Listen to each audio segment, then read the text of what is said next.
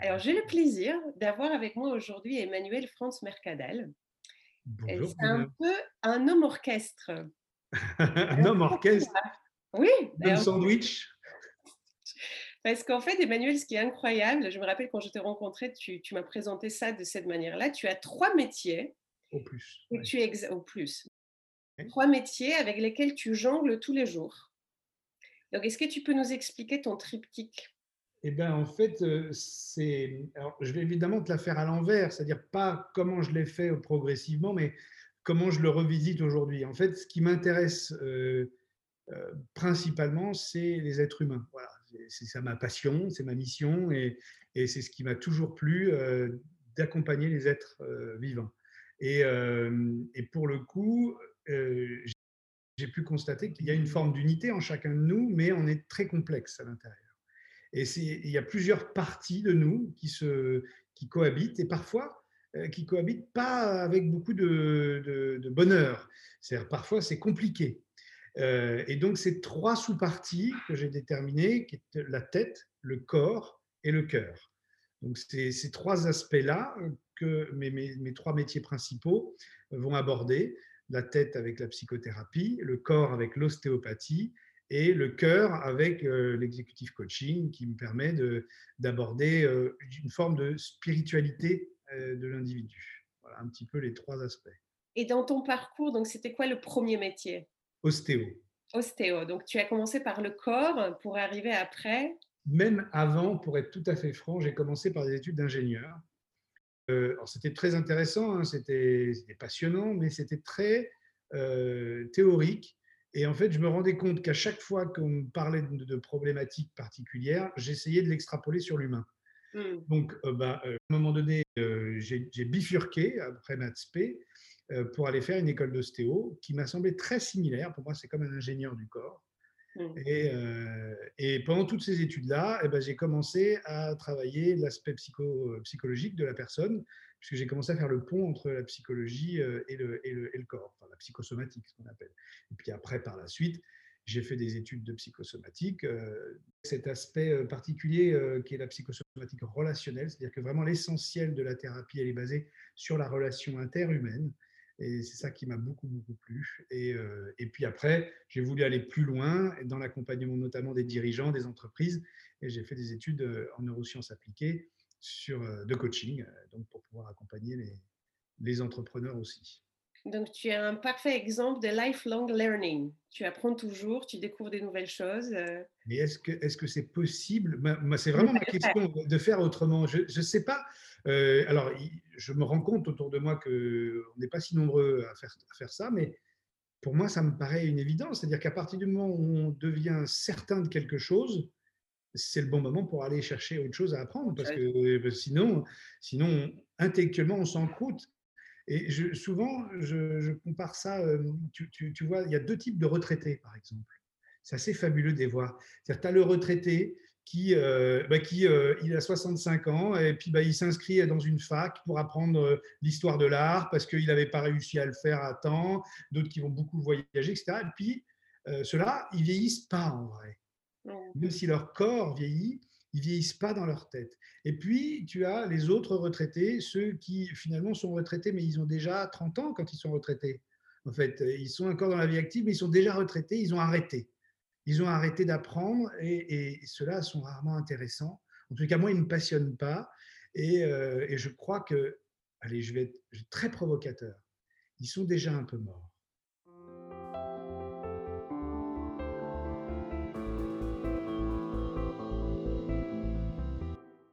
Aujourd'hui, je voulais qu'on parle d'un sujet euh, qui tu connais très très bien, les bien-être au travail. Alors, tu les connais bien parce que tu es engagé, donc tu étais directeur de programme euh, du Forum de la qualité de vie au travail. Tu es aussi engagé dans la fabrique Spinoza, qui s'intéresse au bonheur citoyen, on peut dire, de manière générale. Alors, bien-être au travail, en fait, moi, ça m'intéresse et j'ai plein de questions à te poser parce que je trouve que depuis quelques années, les entreprises se sont intéressées au sujet, mais je dirais plutôt par des petites touches. C'était, on va offrir une salle de sieste à nos employés dans nos locaux. On va proposer peut-être des cours de méditation, on va mettre un baby-foot, on va proposer, euh, je ne sais pas, des déjeuners ou même des dîners gratuits euh, pour toi et même ta famille. Donc, ce sont pour moi tous un peu des nice to have, donc c'est sympa de les avoir. Mais je pense que tous, côté collaborateurs, mais aussi dirigeants, on s'est dit, on reste un peu sur notre fin. Alors, c'est bien-être au travail, pour toi, c'est quoi? Tu donnerais quelle définition? En fait, c'est très intéressant parce que tel que tu le présentes, on se rend bien compte euh, que euh, ces petites touches dont tu parles, en fait, ça correspond à un, système qui a été presque contraint et forcé pour les entreprises, euh, qui ont voilà, il y a un changement générationnel, il y a vraiment un changement de société très profond. Euh, qui va mettre du temps à s'installer complètement. Il faut accepter que ça prenne un peu de temps, mais avec des nouvelles générations qui finalement ne, ne veulent plus travailler de la même manière que leurs parents et grands-parents et qui euh, ont besoin de sens dans leurs activités euh, professionnelles et qui ont besoin de ne plus forcément négliger leur vie familiale ou même leur vie intime, c'est-à-dire leur corps, euh, et de ne plus le mettre en opposition avec la vie professionnelle. C'est-à-dire que voilà, la vraie révolution, elle est là. Et si, au lieu d'opposer la vie personnelle et la vie professionnelle, on les additionnait intelligemment. Et c'est vraiment ça pour moi l'histoire de bien-être au travail. Donc c'est plus un bien-être tout court qu'un bien-être au travail, en fait. C'est-à-dire, j'additionne l'ensemble. Or, cette génération pousse tellement cela que ça contraint les entreprises, notamment dans des secteurs, ce qu'on appelle à forte attractivité, qui ont donc une difficulté à recruter, euh, parce qu'il y a beaucoup de, beaucoup de boulot et il y a peu d'élus, euh, il y a peu de gens qui sont au niveau. Et donc, du coup, ils vont aller euh, essayer de séduire mm. les candidats pour les inciter à venir dans leur entreprise. Et pour cela, on va dire que tu as eu toute la, mouvance, la Google Mania, euh, dont on peut rediscuter sur le fond, mais en tous les cas sur la forme, où ils ont complètement compris euh, le système, les Américains. Ils sont très pragmatiques. Euh, en fait, vous voulez être heureux au travail, d'accord, super. C'est pas compliqué. On, a beaucoup d'argent. On va faire en sorte que vous ayez l'impression d'être comme chez vous au travail, et on va tout mettre à votre disposition. Mais en fait, derrière, chez Google notamment, il y a l'état d'esprit de comme ça, vous n'aurez même plus à quitter l'entreprise quasiment et euh, vous pourrez vous surinvestir dans l'entreprise. Bon, le bonheur au travail, pour moi, c'est un peu autre chose que ça, mais en tous les cas, ça faisait partie de cette première vague. Et donc, en, euh, incitant, en essayant de séduire les candidats, euh, on a commencé par petites touches également, effectivement, la fameuse expression de mettre un baby-foot au milieu de l'open space.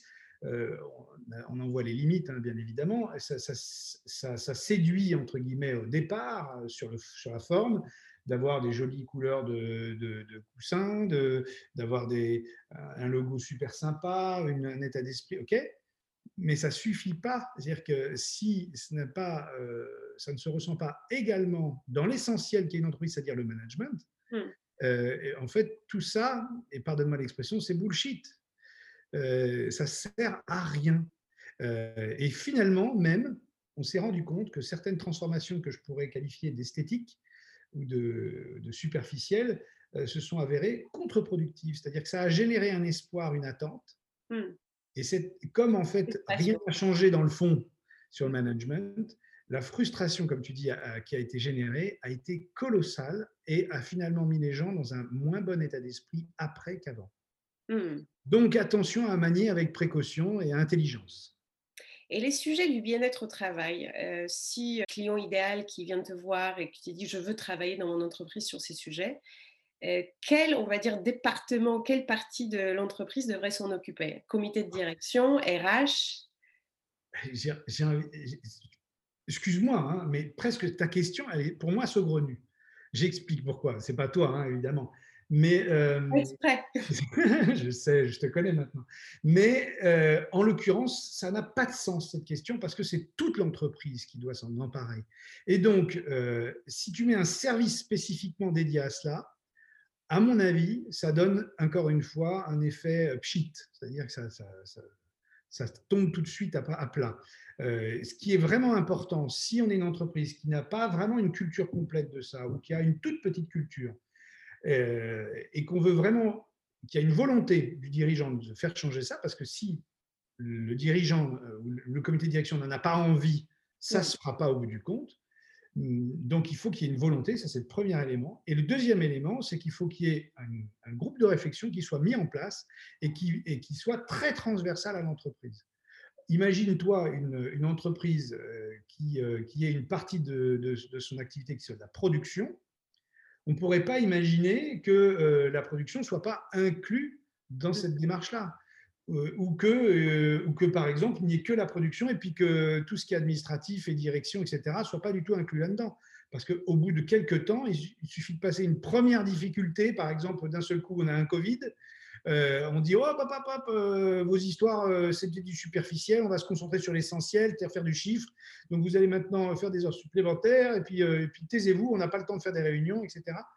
Voilà ce qui se passe très rapidement dans une entreprise dans laquelle tout le monde n'est pas inclus dans, le, dans la réflexion. Donc, en fait, je suis plutôt opposé à un service dédié, même si s'il faut avoir une personne, hein, par exemple, on a vu pendant quelques années, maintenant c'est un peu moins le cas, mais des CHO, Chief Happiness Officer, euh, pourquoi pas, à condition que le Chief Happiness Officer fasse partie du CODIR, là ça a du sens. S'il fait partie des décisions, ça a du sens. Si le lien, le, le trait d'union entre tous, oui, finalement, ça pourrait être le DRH de demain. Oui, le DRH de demain qui est plus euh, humain que ressource, comme on l'a dit souvent. Et j'ai une question là, parce qu'effectivement, euh, on peut imaginer, donc, euh, on a ce nouveau DRH qui est au CODIR, qui s'occupe de ce sujet du bien-être, qui peut-être met en place des actions de co-création, de, des, voilà, des idées avec les collaborateurs. Donc tout ça, c'est très bien. On peut même imaginer euh, utiliser les méthodes agiles pour créer des choses. Est-ce qu'aujourd'hui, euh, parmi euh, les entreprises que tu connais, tes clients, etc., tu vois les entreprises qui arrivent bien à avancer sur ces sujets-là ou encore c'est assez immature en France Alors, si on veut regarder sur le paysage global des entreprises en France, et on parle que de la France pour l'instant, ce que l'on peut dire, c'est qu'il y a peu d'entreprises qui ont fait une démarche vraiment de fond sur ce mmh sujet-là. Il y a beaucoup d'entreprises qui ont fait des démarches euh, qu'on qualifierait de cosmétiques en la matière. Euh, et évidemment, donc les résultats sont très dépendants de l'implication réelle de l'entreprise là-dessus. Mmh euh, par exemple, tu as parfois, pour s'acheter une espèce de conscience, des entreprises qui vont prendre une assistante de direction, et, et, et j'ai rien contre les assistants de direction, bien le contraire, qui font un boulot remarquable et qui les transforment en CHO, en Chief Happiness Officer, Bon, euh, et elles font souvent, en plus, il faut être très très honnête, elles font souvent un énorme boulot. Oui, ils font souvent un énorme boulot pour mobiliser les troupes, etc. Mais ils n'ont souvent aucun moyen et surtout aucun pouvoir dans mm. l'entreprise. Et au final, ce n'est pas le problème que ce soit une assistante de direction, il y en a qui sont des CHO extraordinaires. Mais euh, c'est le pouvoir de la place qu'on lui donne et du pouvoir qu'on lui donne et du budget qu'on lui donne dans une entreprise, finalement. Et donc, euh, quand tu as aucun budget, aucun pouvoir pour ces personnes-là, et que au final, la seule chose qui compte, c'est de faire bien sur la plaquette euh, pour dire, euh, voilà, on, a, on a une démarche bien-être au travail qui est en route, etc. Regardez, on a même un baby-foot et une salle de sieste. en fait, tu te rends compte que si l'implication n'est pas réelle au fond, eh ben, ça n'aura aucun impact, voire, comme on le disait tout à l'heure, un impact plutôt contre-productif. Donc, en fait, ça dépend énormément d'investissement. Et ce qui est très intéressant, je voudrais le souligner, c'est qu'on dit oui, mais attends, en période de crise, on se concentre sur l'essentiel. Mais en fait, il faut savoir euh, que euh, cette histoire-là, elle est rentable. C'est intéressant. revenons au cerveau gauche, rentabilité, efficacité, euh, process, performance. Eh bien, quand on étudie ça de près, et euh, en 2011, une étude qui a été extraordinairement importante euh, avec, euh, en conjointement entre le MIT et Harvard, où il a fallu que deux grandes universités internationales fassent une étude pour prouver que d'être heureux, c'est rentable. Tu te rends compte? Il a fallu qu'on aille le prouver. Hein et, on s'est rendu compte qu'il y avait un, engagement des, salariés qui était nettement supérieur, un, nombre de comment dire, de, jours de congé euh, maladie qui étaient nettement, nettement inférieurs à la moyenne et euh, que tu avais des, seuils de rentabilité qui étaient supérieurs en général. parce qu'il y a une implication plus grande. Donc, ça se chiffre. Sur une petite entreprise, ce n'est pas si simple que ça à voir. Sur une grosse entreprise, ça se chiffre en millions d'euros. Donc, c'est intéressant parce que c'était ma prochaine question, donc c'est parfait. Parce que est-ce qu'on peut avoir une approche héroïste du bien-être au travail? On peut. On peut l'avoir à condition qu'on y inclut. Euh, il y a deux éléments. La première, c'est qu'il y ait une intention sincère et authentique. Parce que ça, au final, euh, ça se ressent très rapidement. Mmh, mmh. Et le deuxième élément, c'est qu'on s'accorde à quelque chose qui est un tabou absolu de nos jours, c'est qu'on s'accorde de du temps. Mmh. Ça, on n'en parle pas. Il faut qu'on mette ça en place et que le mois suivant, ce soit rentable. Non, non, non. Ça marche jamais comme ça. ce qui va compter, et c'est là où tu le remarques sur des entreprises qui, euh, par exemple, sont pas cotées en bourse ou sont, ou sont des entreprises familiales avec une, avec une, une personnalité, une identité très très forte de, la famille euh, fondatrice, avec cet état d'esprit par exemple. En fait, eux, ils ont installé ça dans le temps. Et mmh. en fait, ils se, ils s'affranchissent d'une partie de la rentabilité immédiate. Quand tu as un actionnariat, quand tu es coté en bourse, quand tu as un actionnariat très dispersé, mmh. euh, ces actionnariats, majoritairement, attendent un retour sur investissement à court terme. Toujours. Et donc, c'est ça qui guide, finalement, plus qu'une direction d'entreprise. Mmh. C'est plus l'actionnariat que la direction qui guide l'entreprise. Et donc, ce qui, ce qui va, il faut avoir des épaules sacrément solides dans une entreprise cotée en bourse pour oser aller à contre-courant de l'actionnariat. C'est tout à fait vrai, oui, bien sûr. Et donc, les entreprises qui peuvent y arriver sont des entreprises qui, sur leur actionnariat, ont affiché depuis le début, vous pouvez venir chez nous être actionnaire, c'est important, mais, mais ici, on ne sera pas sur le court terme, on sera sur du moyen ou du long terme. Auquel cas, la population d'actionnaires qui arrive euh, est une population qui va attendre plutôt de la sécurité que euh, de la prise de risque ou du hmm. court terme. Et du coup, voilà, donc c'est très intéressant de voir un peu, euh, tu sais, c'est la, fameuse question de tous les films policiers, mais à qui profite le crime? Tu te poses toujours cette question pour savoir qui est le coupable. Et là, en fait, si tu as une entreprise qui fonctionne d'une certaine manière, il faut savoir à qui ça profite le plus. Et tu vas comprendre qui a vraiment le pouvoir dans l'entreprise. Et, comme ça, tu peux adapter ta, politique euh, humaine, de, non pas de ressources, mais de richesses humaines. Et cette approche héroïste, parce qu'on pourrait la voir si on a le temps, s'il y a vraiment l'engagement euh, du plus haut, euh, donc ça c'est possible. Et tout de suite, la question qui va se poser dans les entreprises, ça sera OK, on va s'accorder tout ça, on va y aller, on va s'investir. Mais comment on peut mesurer le progrès sur les sujets du bien-être? Ça arrivera sur la table, c'est sûr. Mais évidemment. Alors, ce qui est très intéressant, c'est que euh, la science nous a appris à mesurer euh, des choses qui sont subjectives.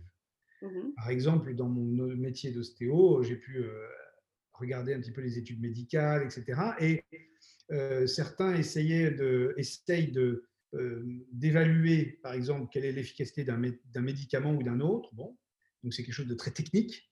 Ça marche ou ça marche pas. Tu sais que tu as un effet placebo, tu, tu, le calcules, tu l'as évalué à tant de pourcents, etc. Mais en fait, tu peux tout aussi bien évaluer un médecin par rapport à un autre. Mm-hmm.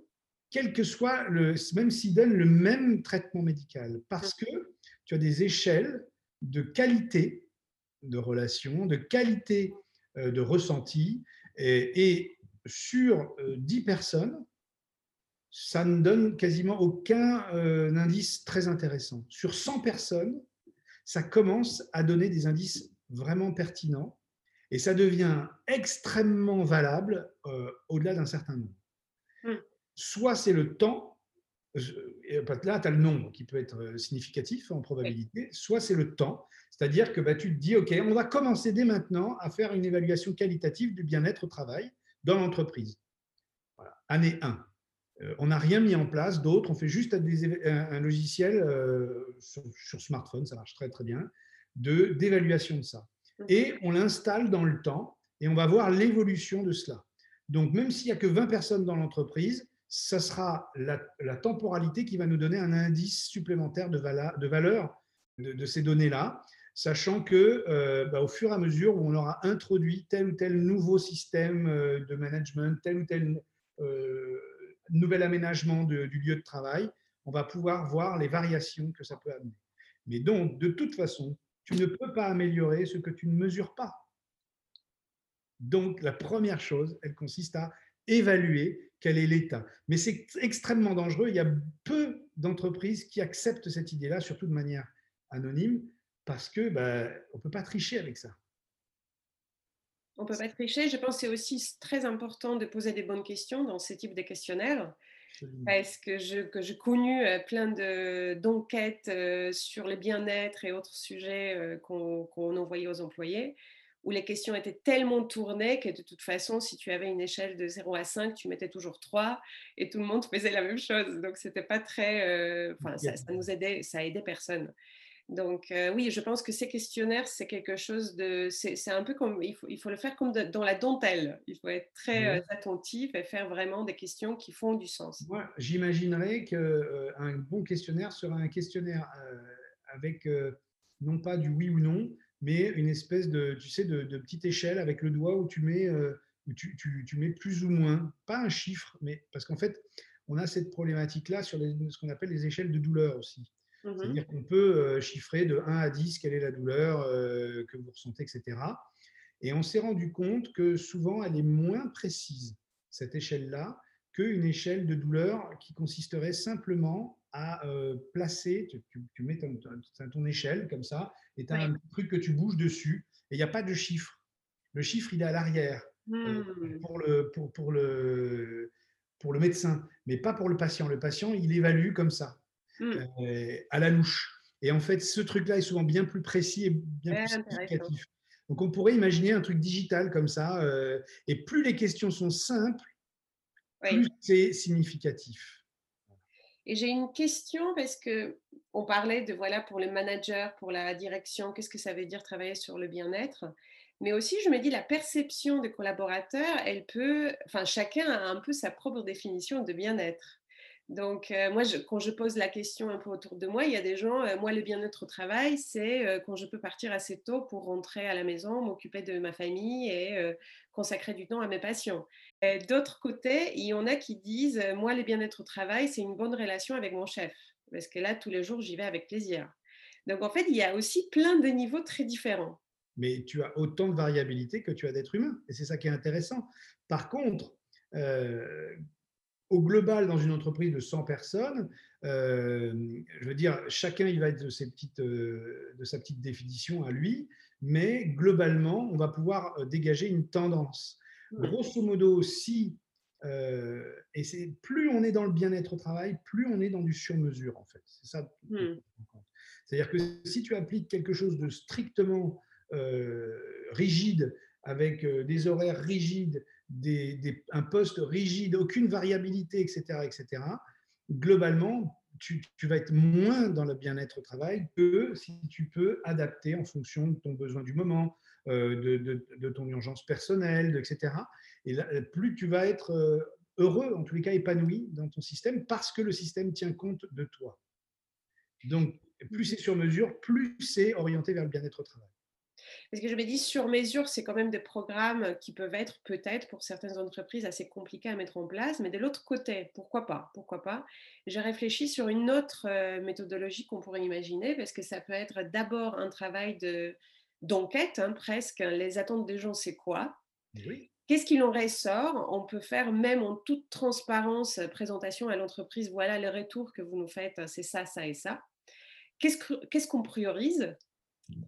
Et sur quoi, de quoi on va s'occuper peut-être la première année? Comme ça, il y a une sorte de transparence. On s'occupe d'une partie de vos demandes et peut-être les autres, on va les traiter un peu plus loin, mais il y a une grande transparence sur les sujets. Et aujourd'hui, je pense que oui. C'est pour ça que je te proposais, euh, je parle souvent de, groupes de réflexion transversales à l'entreprise. Il faut qu'il y ait des gens un petit peu de tous les services, en tous les cas de tous les niveaux, euh, parce que euh, cette politique que tu vas mettre en œuvre, quelques changements que tu fasses dans une entreprise, quand mmh. même ce serait des changements positifs, tu vas avoir toujours au départ ce qu'on appelle une résistance au changement. Si tu ne l'intègres pas dans tes paramètres, ça va durer le double de temps. en général. Tu es puni quand tu l'intègres pas. C'est-à-dire que quand tu as une vraie transformation d'entreprise profonde, notamment dans le management, même si c'est pour le bien-être des salariés, euh, il faut compter entre 3 et 6 mois euh, de résistance, de oui, mais, euh, mais moi, oui, mais non, mais moi. Enfin, tu vois, c'est que des trucs comme ça. Et c'est et c'est pas forcément. Et c'est des gens qui, au départ, si tu fais l'enquête, ils te disent Ah ouais, mais moi, il me faudrait ci, ça et ça. Tu leur fais exactement ça. Oui, mais enfin bon, quand même, vous n'avez pas fait ça, ça et ça. et, donc, d'un seul coup, qui, se mettent en résistance. Donc, c'est très, très surprenant. C'est très déroutant pour celui qui ne l'a pas intégré et qui n'en a pas pris conscience. Euh, mais donc, ça, encore une fois, on revient sur la problématique de temporalité. Il est important de laisser du temps pour que s'installe cette politique-là euh, de, changement. Et ton conseil aux leaders hein, quand ils font face à cette résistance, c'est quoi? C'est la résilience euh, Comment on peut faire face à ça? Ce à quoi tu fais face, c'est face. Voilà. Donc, ce que tu réprimes s'imprime.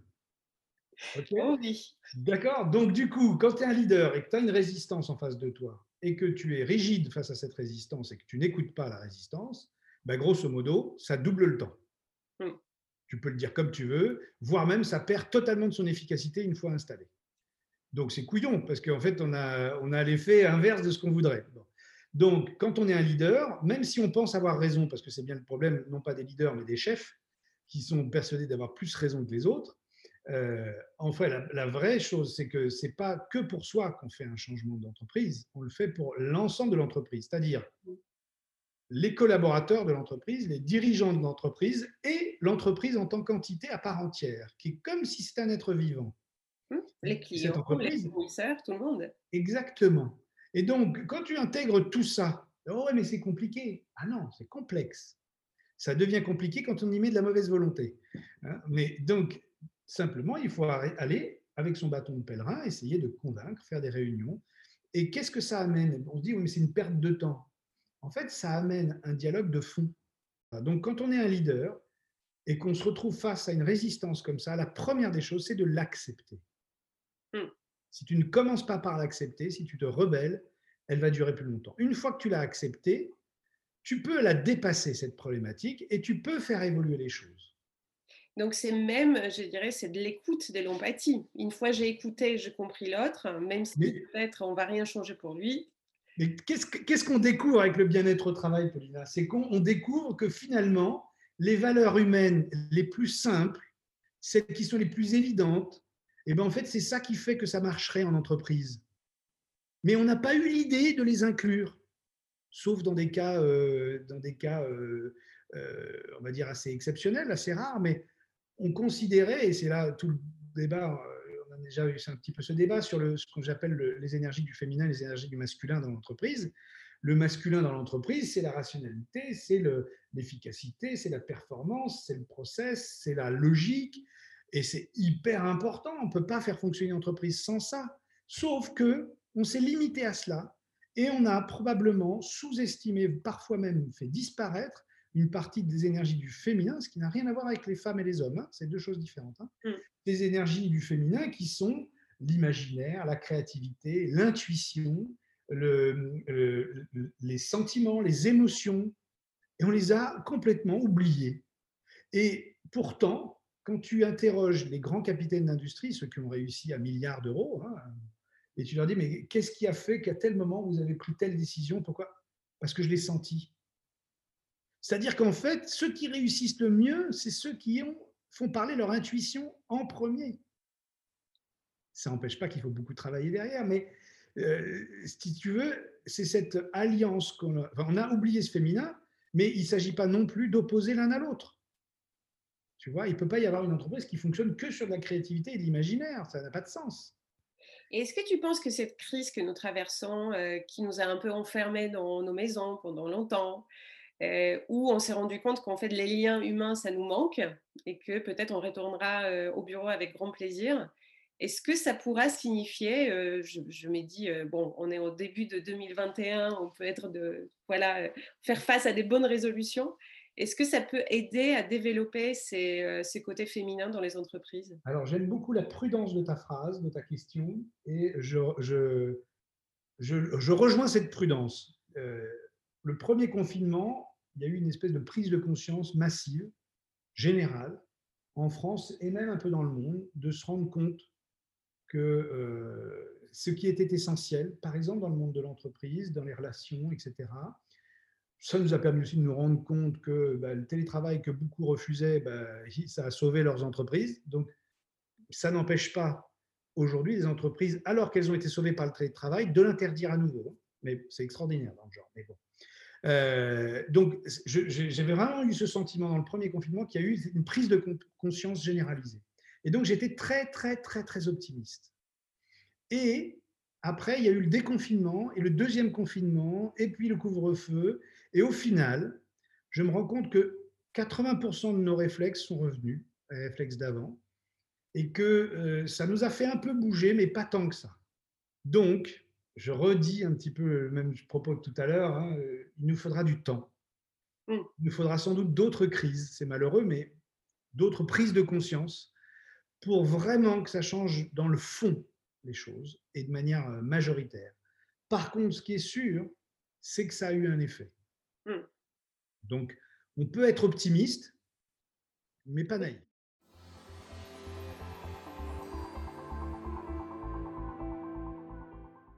Question, on peut sortir un peu du cadre de bien-être. Mmh. c'est quoi les livres que tu as lus récemment et que tu pourrais nous recommander?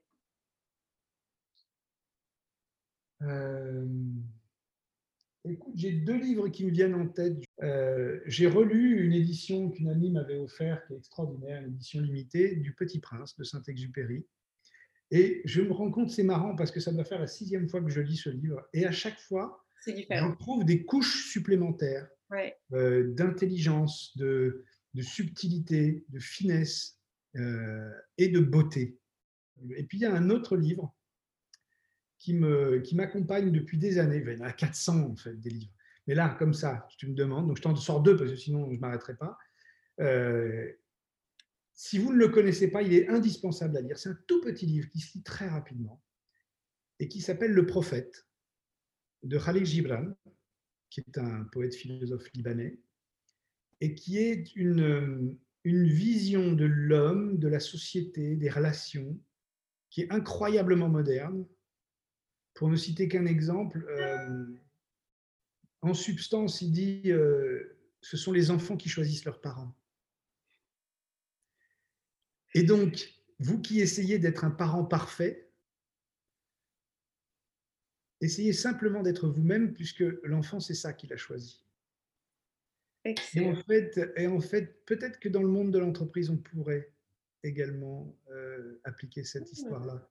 Si vous êtes tombé dans cette entreprise dans laquelle vous êtes, vous critiquez, etc., il y a sans doute une bonne raison.